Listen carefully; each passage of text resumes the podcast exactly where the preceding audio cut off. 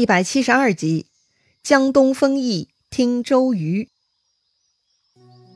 上一回咱们说到，孙权终于跟诸葛亮见面了。诸葛亮啊，一番激将法，把这个孙权的抗曹决心给激出来了。于是诸葛亮就帮孙权分析曹军的劣势，只要孙刘联合，一定是可以打退曹军的。虽然诸葛亮说打退曹军后就三足鼎立，这并不是孙权的初衷。但是眼下曹操是最大的威胁，不管用什么方法，先打退曹操，那就啥事儿都好办了。说白了，刘备毕竟势力很小，一旦打退曹操，孙权跟刘备的较量胜算就大多了。所以孙权就下定决心要团结刘备，把大老虎曹操啊先赶跑。孙权呢就让鲁肃将自己的决定传达给文武官员，然后呢就送诸葛亮回驿馆休息了。张昭听说孙权要兴兵，就赶紧召集众人商议。哈，他们呢觉得孙权是中了诸葛亮的奸计了，于是呢一帮人就去找孙权。张昭问孙权：“我等听说主公将兴兵与曹操争锋，主公自己想想，比袁绍如何？之前曹操兵微将寡，都能一鼓作气攻克袁绍，可见曹操的本事啊！”更何况，如今他带着百万之众南征，怎么可以轻敌呢？如果主公听诸葛亮之言，挑起战事，那就像背着木柴去救火，不但不能解决问题，反而会使江东陷入更糟糕的境地呀！张昭的意思很明白哈，孙权，你比袁绍牛吗？你显然不如袁绍嘛。连比你更牛的袁绍都打不过曾经的曹操，更别提今日实力大增的曹操了。孙权又不是辩论高手，他的心智呢也不是很坚定。听张昭这么说呀，孙权也觉得有道理，于是呢他就低头不说话了。看到孙权不说话呢，顾雍啊也跟着说：“刘备因为被曹操打败，所以想借我江东之兵来报仇。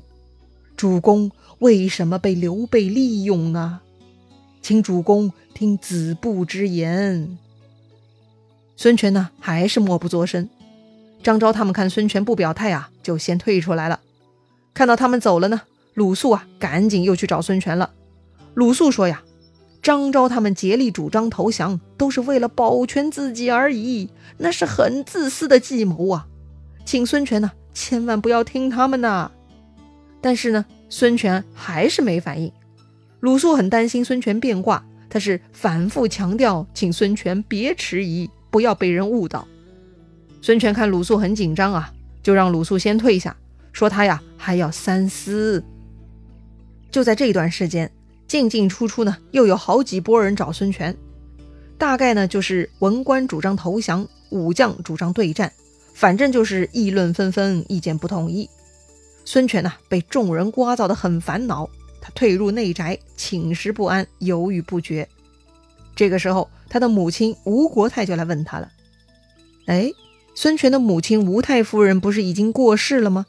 吴国太是谁呀？哎，还记得吴太夫人的临终遗嘱吗？他嘱咐孙权要善待自己的妹妹，也就是孙坚的小老婆，孙权的亲姨娘。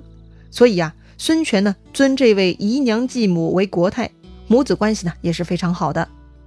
吴国太看孙权寝食难安呢，就来关心孙权了。孙权就说了自己目前的郁闷。那个曹操屯兵江汉，看样子对江东也是虎视眈眈的。问了文武众人的意见呢，大家有的说要投降，有的说要对战。哎，如果对战吧，孙权担心寡不敌众；如果投降吧，孙权也担心曹操不相容啊。所以呢，是犹豫不决，心情不好啊。吴国太是个聪明人，他立刻明白了。他呢就提醒孙权，他说呀：“你忘记我姐姐临终遗言了吗？”哦，一提到吴太夫人的临终遗言，孙权呢就突然清醒了。那是如醉方醒，似梦初觉呀。吴太夫人的临终遗言说的是孙策的临终遗言。所谓内事不决问张昭，外事不决问周瑜。既然这是对外作战之事，为啥不问周瑜呢？对呀，周瑜不在身边，孙权呢一时没有想起他来。如今被吴国太一提醒啊，孙权呢立刻派人去把在鄱阳湖操练水兵的周瑜给请回来议事。没想到孙权的使者还没出门，这个周瑜啊自己已经跑回柴桑了。原来呢，周瑜听说曹操大军到了汉水，他呢是连夜赶回柴桑，准备第二天呢去见孙权商议对策。听说孙权回来了，鲁肃呢就抢先去见了孙权，他俩关系最好嘛。毕竟鲁肃是周瑜亲自去聘请来的。周瑜听鲁肃说了一大堆，他心里呢已经有数了。周瑜说呀：“子敬勿忧，瑜自有主张，赶紧请孔明来相见吧。”于是呢，鲁肃赶紧上马去找诸葛亮了。周瑜呢刚刚准备休息，下面来报，说是张昭、顾雍、张宏布置四个人来了。周瑜呢只能大堂会客。先是互相寒暄一番，然后啊，张昭就开口了：“都督知江东之利害否？”周瑜说：“不知啊。”张昭就说了：“曹操拥兵百万屯于汉上，昨日传檄文过来，想要请主公会列于江夏。纵然曹操也有并吞江东之意，但毕竟还没有表露。”所以我等劝主公暂且投降，以免江东之祸。不曾想这卢子敬从江夏带刘备军师诸葛亮过来了，他们自己想报仇，所以专门用计激将了我们主公啊！这子敬执迷不悟，所以还请都督来决断呐。这些事情呢，周瑜已经听鲁肃说了，但周瑜假装不知道，他就问张昭了。公等都这么想吗？顾雍他们几个就说了：“我们都同意张子布。”周瑜就说了：“我也觉得应该投降。公等请先回，明早见主公，自有定论决议。”张昭他们听周瑜亲口说他也主张投降呢，就放心离开了。没想到啊，张昭他们前脚刚走。后脚呢，武将们又来了，是陈普、黄盖、韩当这些老将。周瑜呢，赶紧把他们迎入大堂，又是一番互相问安。叙礼完毕呢，陈普啊就问周瑜了：“都督知道江东早晚会落入他人之手吗？”周瑜说：“不知啊。”陈普说了：“我等自跟随孙将军开创基业。”大小数百战，才战胜得到这六郡城池。如今主公听谋士之言，准备投降曹操，这可真是可耻可惜之事。我等宁死不肯受辱。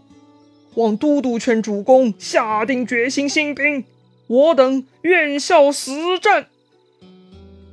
周瑜就问了：“将军们都这么想吗？”黄盖是愤然而起啊。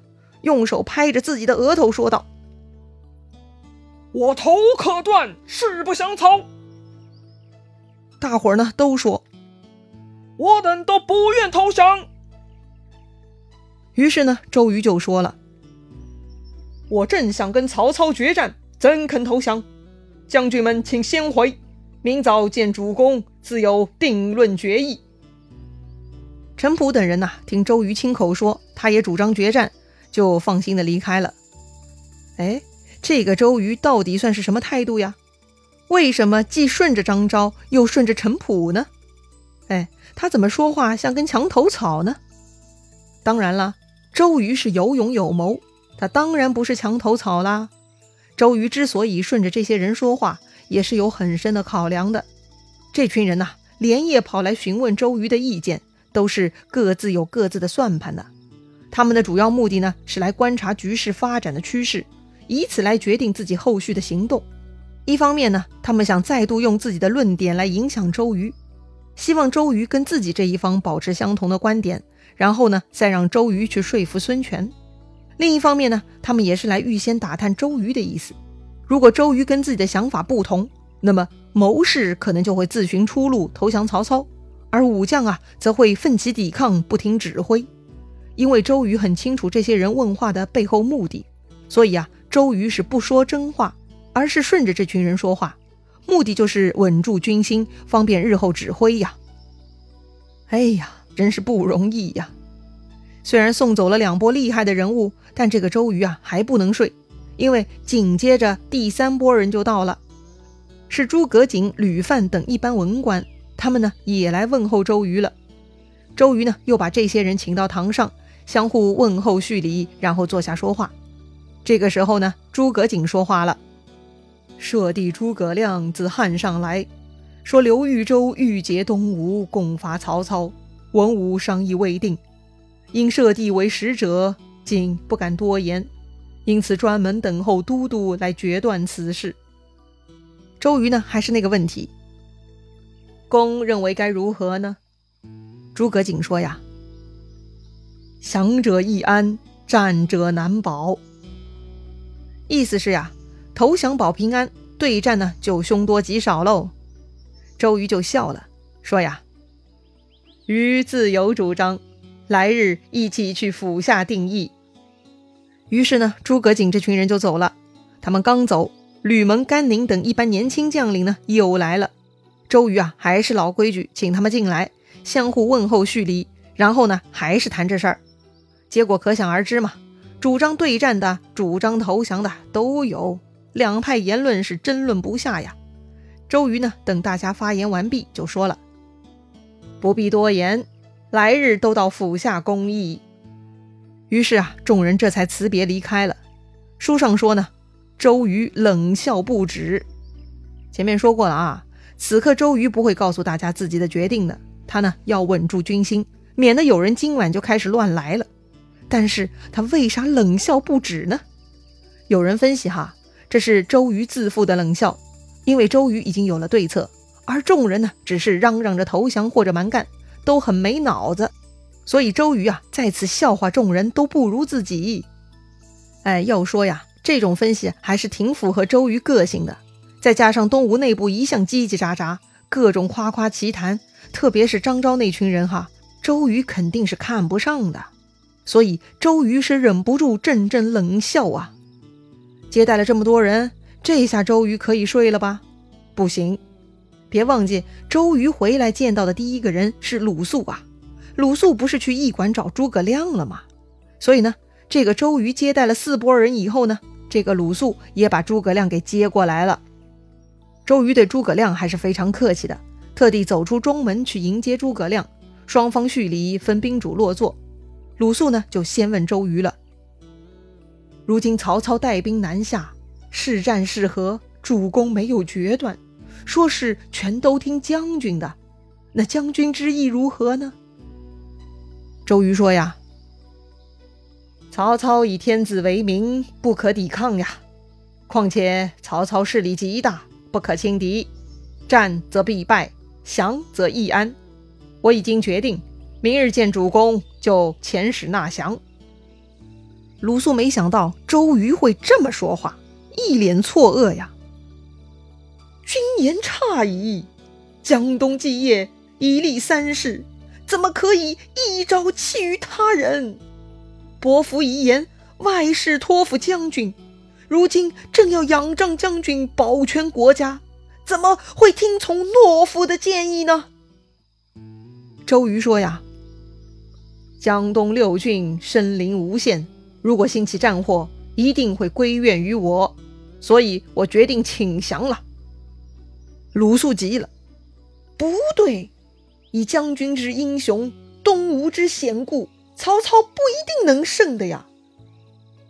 这个周瑜跟鲁肃呢，是你一言我一语，争辩不下，搞得诸葛亮呢在旁边只是冷笑。